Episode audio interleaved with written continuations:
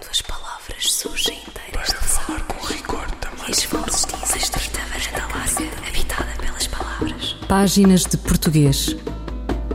Um programa de José Manuel Matias, realizado pela Universidade Autónoma de Lisboa. Uma estrita varanda larga, habitada pelas palavras. Para falar com rigor da máquina do mundo. Quando as palavras surgem inteiras das águas e as vozes dizem os nomes na casa da língua. As línguas regionais e minoritárias da Europa, do basco ao bretão e ao mirandês, dispõem desde o dia 8 de setembro deste ano de um instrumento que as protege e que as promove.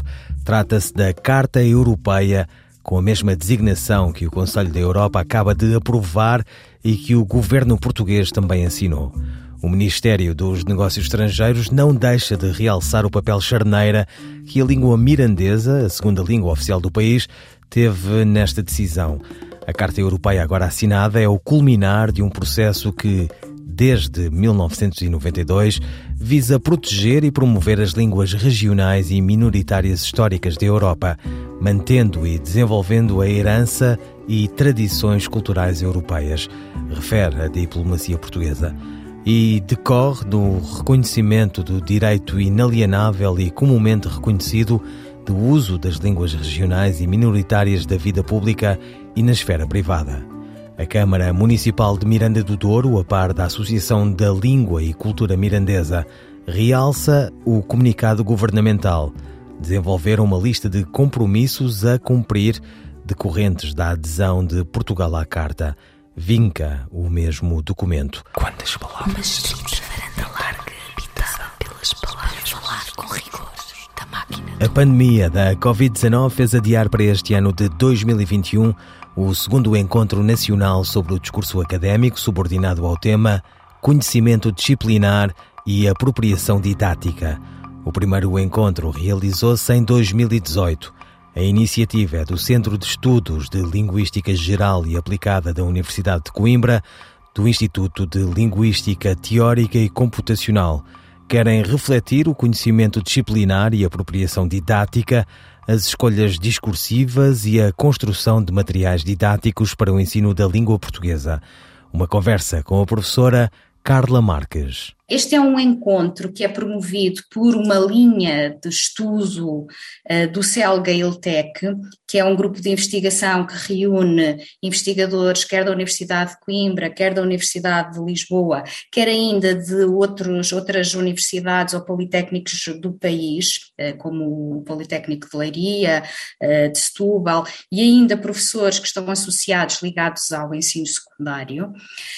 e este encontro pretende ser uma área de inovação em Portugal. Não havia ainda espaço de reflexão sobre o discurso académico em Portugal e, portanto, pretende aqui reunir-se e criar-se uma tradição, quer de divulgação do, da investigação que vai sendo feita nesta área, quer de inovação em termos de hum, partilha de, de conhecimentos. Portanto, pretende-se, por um lado, instituir o discurso académico como uma área disciplinar em Portugal.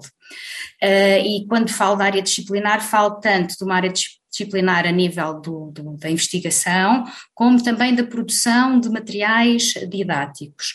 Por outro lado, pretende-se uh, encontrar um espaço que reúna investigadores que trabalham nesta área, que muitas vezes se sentem um pouco isolados. Em muitos casos, há investigadores que trabalham o discurso académico, mas são quase únicos na sua, na su, no seu espaço, na sua universidade, na sua linha de, de investigação. Mas porquê? Porquê que se sentem tão isolados e são tão poucos? Porque as linhas de investigação em, em linguística são múltiplas e, de facto, a, a, investigação em discurso, que é uma área do, do, do, texto, acaba por não ter muitos investigadores em Portugal. E como não há ou não havia até agora um espaço de encontro de, de, de onde estes investigadores pudessem partilhar as suas, o resultado dos seus estudos, acabávamos por ter muitas vezes um, um, um conhecimento que era construído de forma muito isolada. os investigadores precisam de um espaço ou de um evento para de facto poderem, não digo confraternizar também, mas poderem trocar impressões e perceber como é que o colega da universidade ao lado está a, evoluir e a orientar os seus, os, seus, os seus estudos.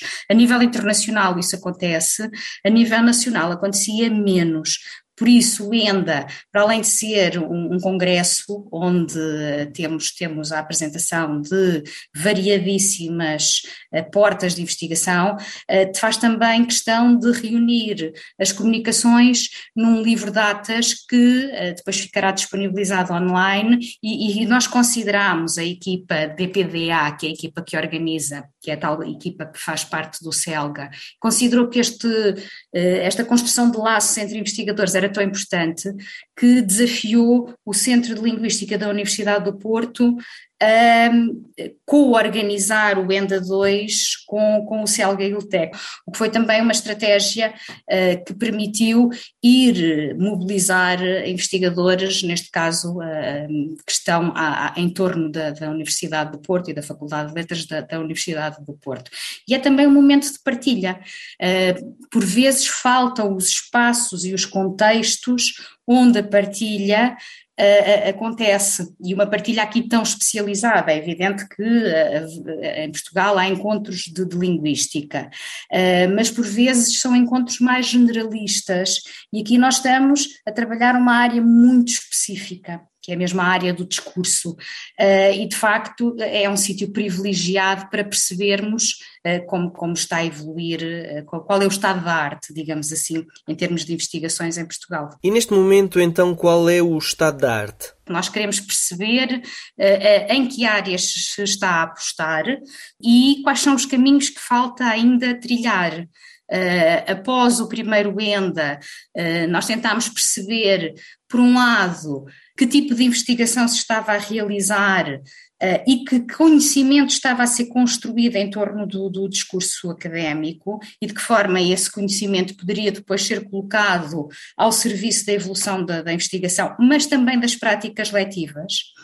E, por outro lado, percebemos que há também muita investigação em termos dos próprios produtos, quer os produtos de alunos de diferentes níveis de ensino, mas também há várias linhas de investigação ligadas, por exemplo, aos manuais escolares e ao discurso académico presente nos manuais escolares, que será uma das linhas que vai aqui ter alguma força no, no ENDA 2. Carla Marques, professora de português do ensino secundário e investigadora do Celga Iltec, sobre o ENDA 2, Encontro Nacional sobre Discurso Académico, Conhecimento Disciplinar e Apropriação Didática e sobre escolhas discursivas e construção de materiais didáticos.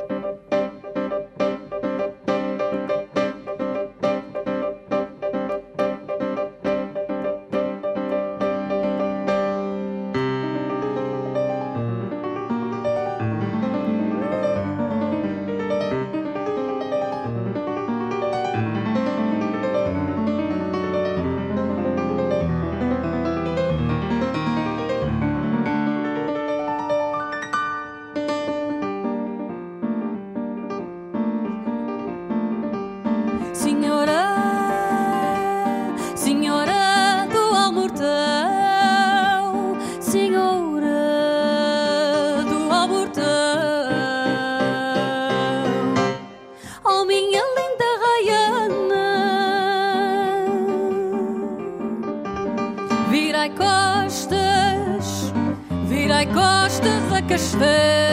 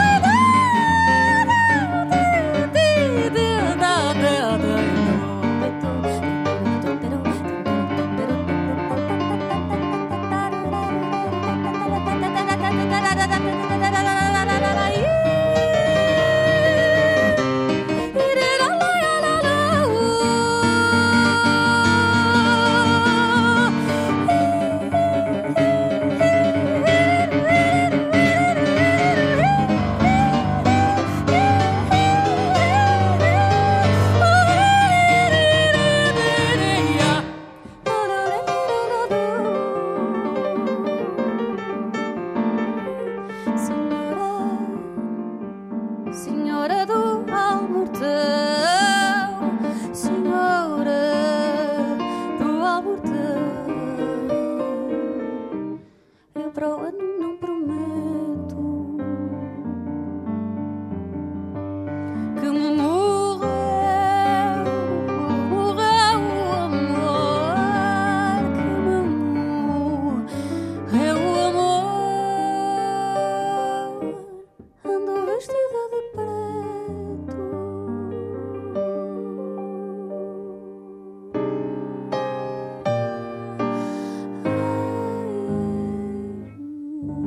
Senhora do Almortão, Rita Maria e Felipe Raposo. A palavra qualquer pode ter mais do que um significado? A resposta de Sandra Duarte Tavares. Sim, a palavra qualquer pode ter mais do que um significado. Vejamos alguns deles. A palavra qualquer pode ser sinónima de todos ou todas. Por exemplo, qualquer peixe sabe nadar.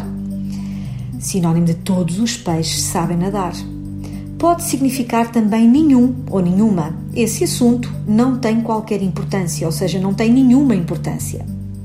A palavra qualquer pode também ser sinónimo de algum ou alguma. Passa-se qualquer coisa estranha naquela casa.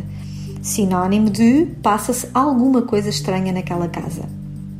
A palavra qualquer pode também significar não importa qual. Exemplo, por favor, traz-me uma bebida do bar, uma bebida qualquer, não importa qual.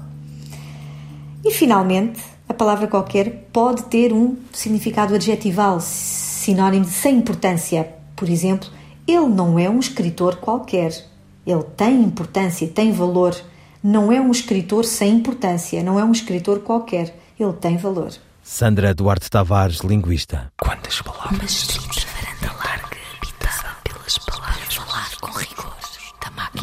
Um poeta disse: São claras as crianças como cadeias sem vento.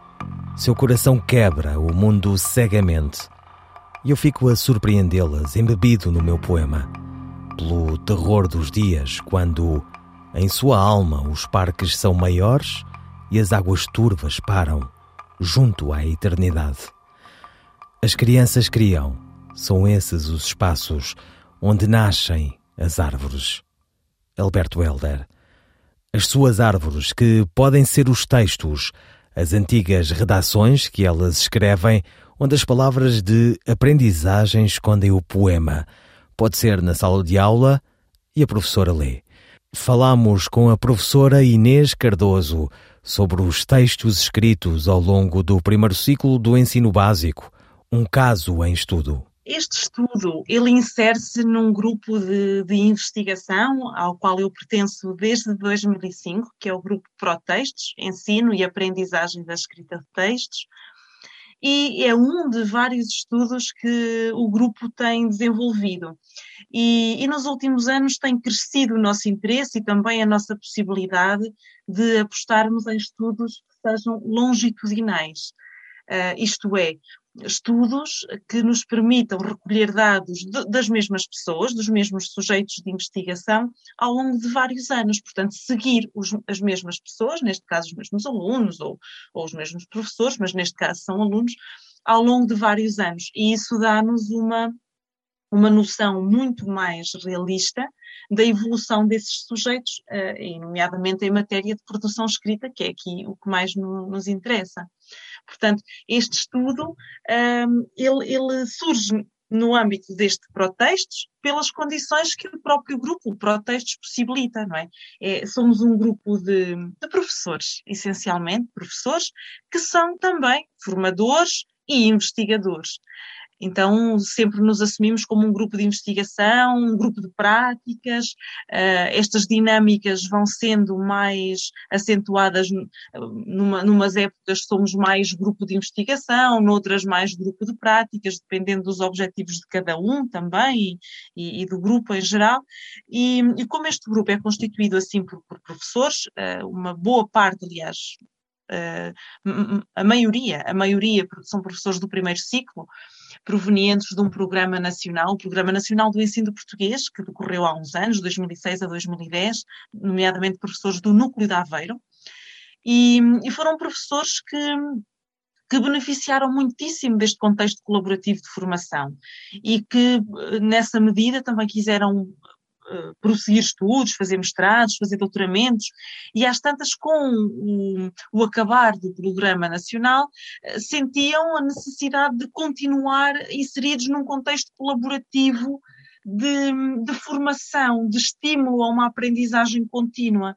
E o Protestos criou isso, não é? O, o Protestos surge da, da, da, união dessas pessoas que têm relações de amizade, que já têm relações de colaboração umas com as outras, de outros professores que, querendo fazer doutoramento, depois também se agregam ao grupo, e portanto é assim um grupo muito dinâmico, já desde 2005 foi coordenado pela professora Luísa Álvares Pereira ao longo de praticamente todos estes anos, como a professora Luísa se apresentou recentemente, neste momento sou mais eu quem assume a coordenação do grupo, Uh, mas o grupo é feito por nós e é muito democrático e muito, e muito colaborativo.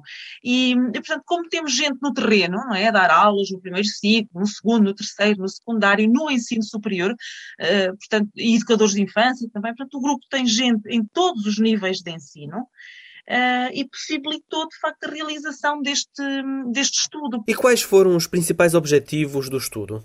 assim, há algumas premissas de base nós, das quais nós temos conhecimento e, e que fazem surgir a necessidade do estudo.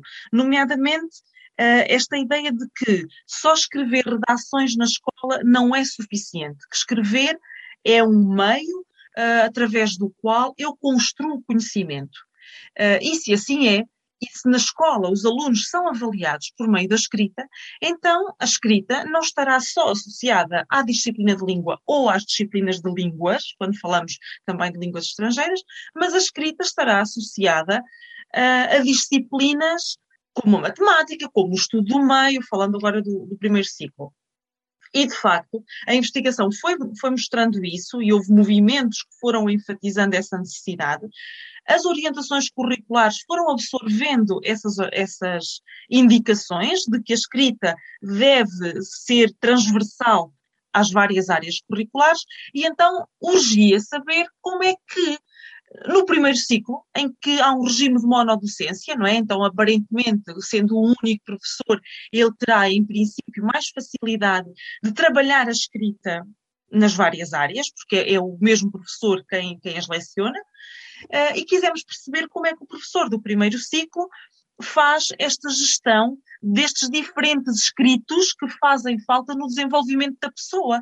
Então, estamos a falar, por um lado, dos escritos mais ligados à aprendizagem, os escritos para aprender, os escritos das disciplinas, eh, como, por exemplo, um, um resumo, estudo do meio, uma resposta fundamentada, uma, uma resposta a explicar um raciocínio para chegar a uma solução num problema matemático, é? tudo isto é escrita para o aluno aprender e para o aluno ser avaliado e a escrita mais associada aos textos literários, aos textos criativos, quer sobre os textos, quer a partir dos textos, inspirada nos textos. Portanto, esta pluralidade discursiva defende-se que exista na aula. Inês Cardoso, professora auxiliar convidada no Departamento de Educação e Psicologia da Universidade de Aveiro, e professora adjunta convidada na Escola Superior de Educação e Ciências Sociais do Politécnico de Leiria sobre os textos escritos ao longo do primeiro ciclo do ensino básico, um caso em estudo. Fulgurações do nosso idioma.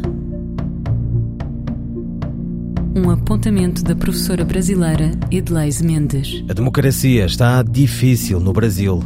Não foi auspicioso o início das comemorações do bicentenário da independência do país, que se assinala em 7 de setembro de 2022.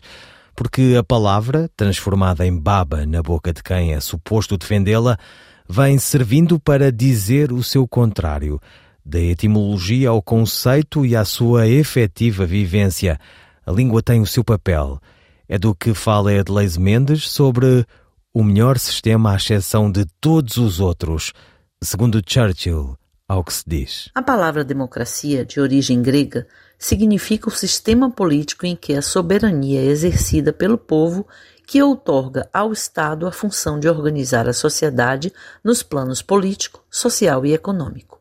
Os regimes democráticos, que podem assumir diferentes formas de organização, devem assegurar a seus cidadãos a proteção dos direitos humanos fundamentais, respeitando os princípios da liberdade, da igualdade e do Estado de Direito.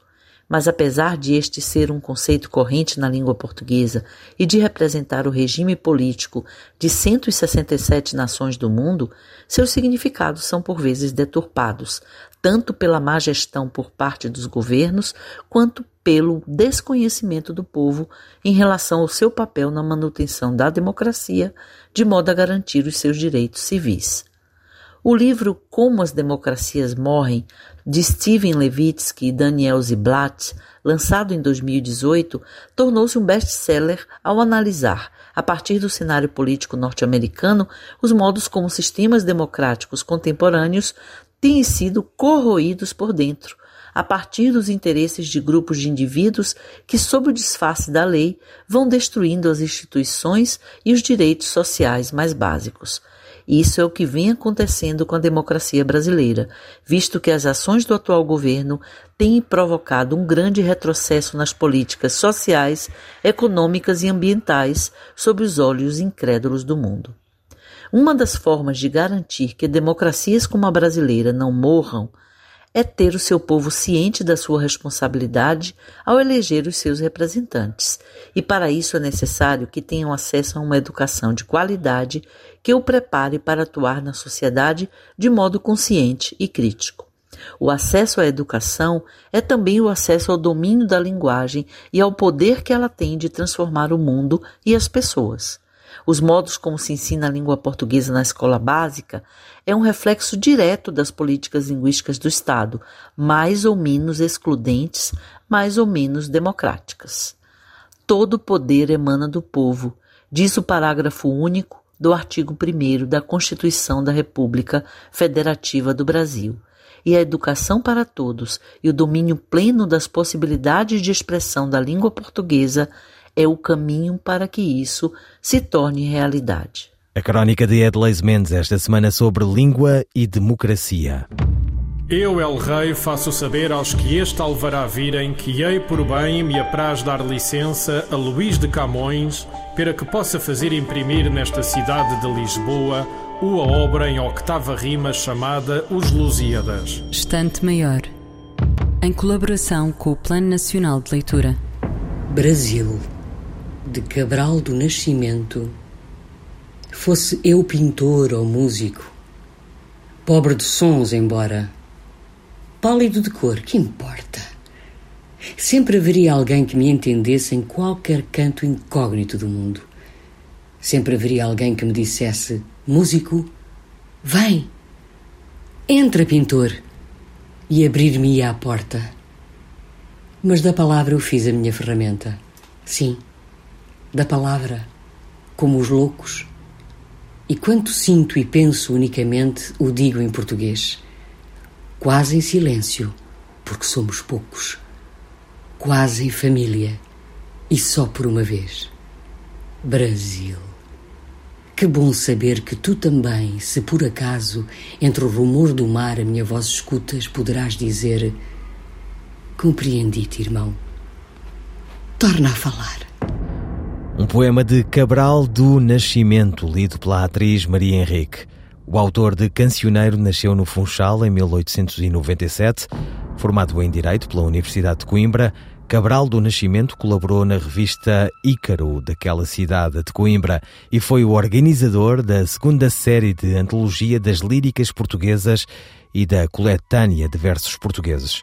A sua poesia situa-se entre o saudosismo e o modernismo, Da sua obra destacam-se as Três Princesas Mortas num Palácio em Ruínas, Além-Mar, Litoral e Cancioneiro. Cabral do Nascimento faleceu em Lisboa em 1978. Ouviram páginas de portuguesas despedidas de José Manuel Matias, Miguel Roque Dias e Miguel van der Kellen. Quando as palavras surgem inteiras de falar com rigor também.